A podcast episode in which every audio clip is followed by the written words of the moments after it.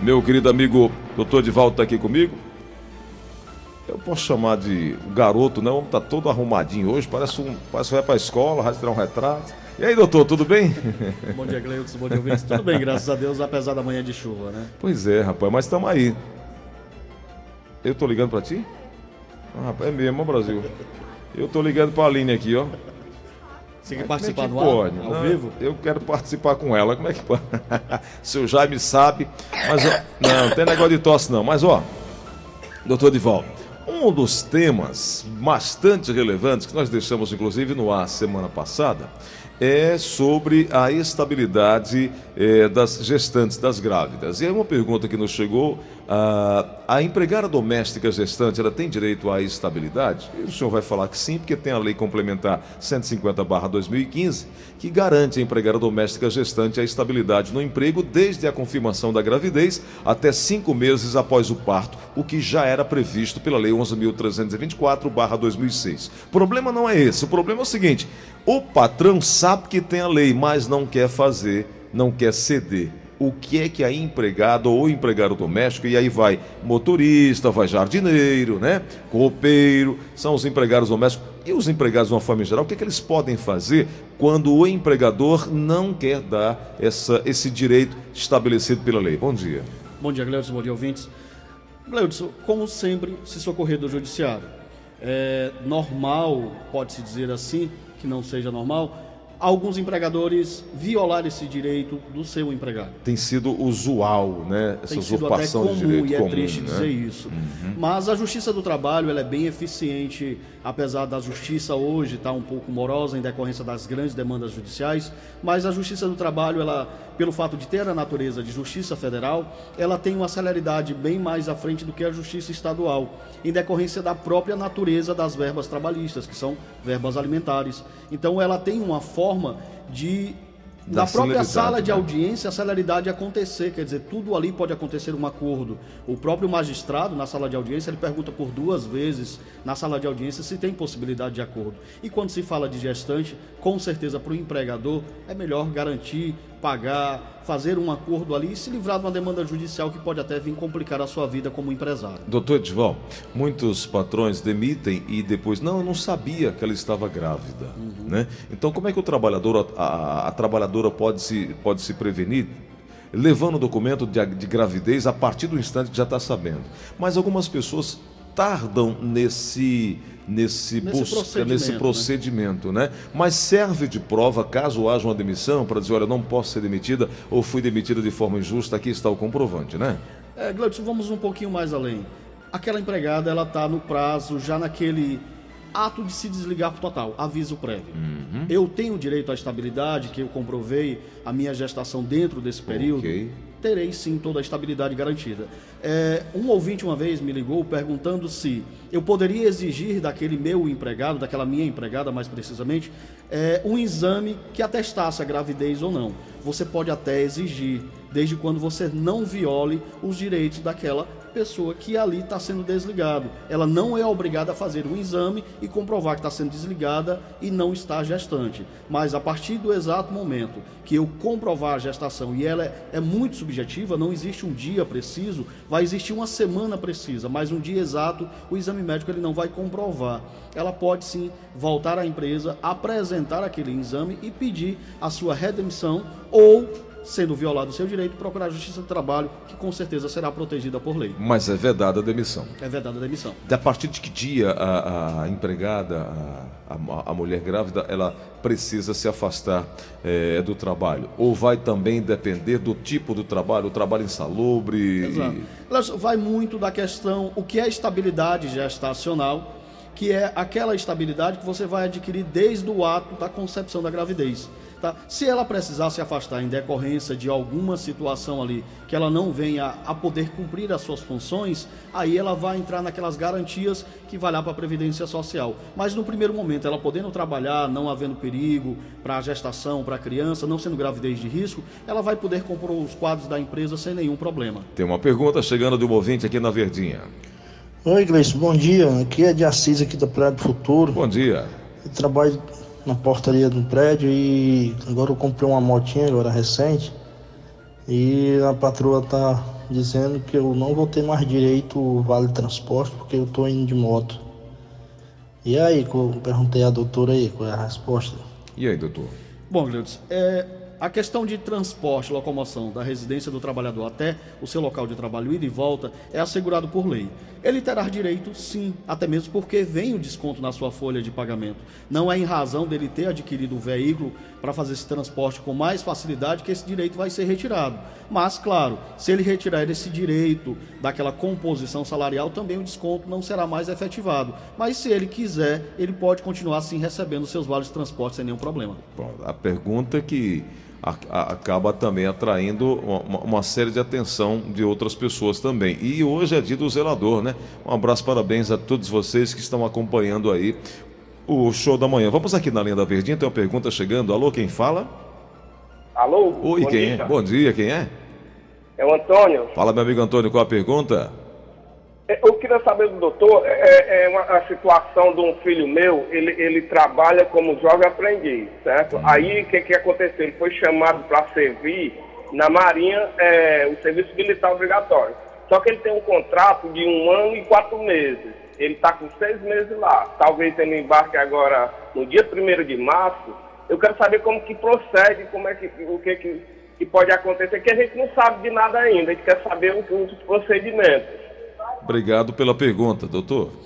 Vamos lá, Gleudson. O jovem aprendiz ele tem toda uma característica especial. É um contrato diferenciado em decorrência da própria natureza, jovem aprendiz.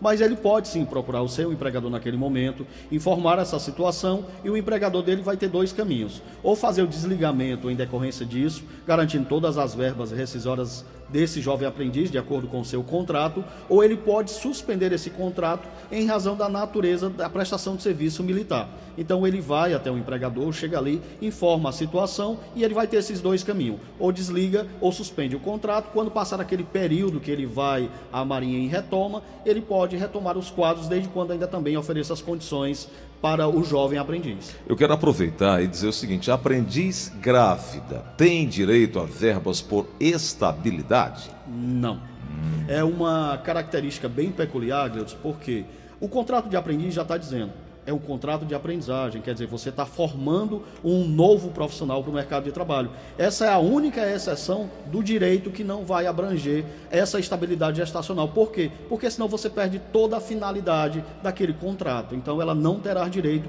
em decorrência de ser um contrato por prazo determinado. Os telefones da Verdinha, 3261-1233, 3261-1333, disponíveis o WhatsApp também, 988-87-1306. Às terças-feiras aqui dedicamos ao contato direto com o ouvinte que está acompanhando a gente, perguntas trabalhistas. Ô, doutor, pode falar. Não entendi, você repete, eu estava lendo a matéria aqui. Não, eu estava só querendo confirmar a, a, a respeito das verbas indenizatórias no caso da aprendiz grávida. É, ela não terá direito à estabilidade gestacional. Essa estabilidade ela não terá em decorrência da natureza do contrato. As verbas, sim. As verbas rescisórias, ela vai ter todo o seu direito garantido. Mas aquela estabilidade, desde o ato da concepção da gravidez até a vir o nascimento do filho, esse direito não vai ser abrangido. As suas verbas rescisórias, sim, com certeza vai incorporar a sua rescisão e ela vai ter todo, todo seguro garantido por lei. Olha, é, um caso intrigante aqui. A adolescente foi contratada como aprendiz e dispensada um ano depois, ao final do contrato por prazo determinado. É, exame de ultrassonografia, por sua vez, demonstrou que, à época do fim do contrato, ela estava grávida. A empresa alegou que desconhecia a gravidez da jovem e que o contrato de aprendizagem é, é especial, sendo celebrado por força de obrigação prevista em lei e com a finalidade específica de formação técnico-profissional. Defendeu que, quando da, quando da ruptura contratual, a adolescente estaria proibida de trabalhar por ser menor de 16 anos. Como é que fica essa confusão aí? Aí, Gleudson, com certeza vai bater nas instâncias superiores, chamada TST. E existe esses julgamentos, às vezes, com divergências. E o TST é bem pacífico na sua decisão. Ele já é, não pacificou, a matéria ainda é um pouco turbulenta dentro do, do próprio contexto, mas a tendência será pacificado. Né? Eu não sei como é que vai se construir essa orientação do TST, que é o Tribunal Superior do Trabalho, mas nesse momento ele vem entendendo que a estabilidade gestacional ela não vai existir. Vai existir os direitos, vai tudo vai ser protegido por lei, mas essa estabilidade dela não poder ser desligada naquele momento da empresa ainda não é pacificada. Tem entendimentos dos dois lados que vai ter a estabilidade gestacional e não vai ter. Mas realmente o entendimento do TST ainda é nesse sentido, que não existe a estabilidade em decorrência da natureza do contrato, porque senão você perde o fim. Né? Quer dizer, você está formando um profissional para ingressar no, no, mercado de trabalho e você vai perder essa objetividade. Uhum. Vamos aqui na linha, tem uma pergunta. Alô, quem fala? Bom dia. Bom dia, quem está falando? É o Fernandes. Fala, meu amigo Fernandes, qual a pergunta? Meu amigo, é o seguinte, eu trabalho como porteiro intermitente, minha carteira é assinada como porteiro intermitente. Eu queria saber quais são os meus direitos em relação a essa função. Doutor, existe alguma diferença do porteiro que está sempre ali trabalhando, contratado efetivo, e do porteiro intermitente? São os mesmos direitos, não?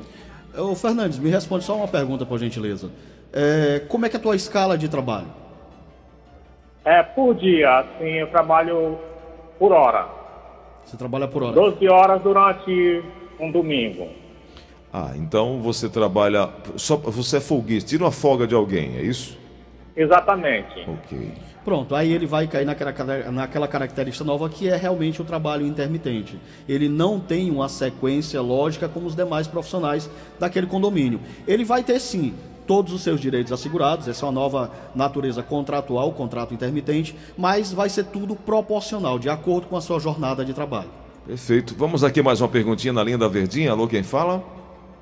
Alô, Gleison, é a Maria. Oi, é, Maria. É, seguinte, hum. É porque o meu esposo, ele faleceu, hum. ele estava no exercício da, da, do trabalho, né, da empresa. Sim. Aí disseram que, eu, que a família tem por direito recebeu uma indenização da empresa. É uhum. certo?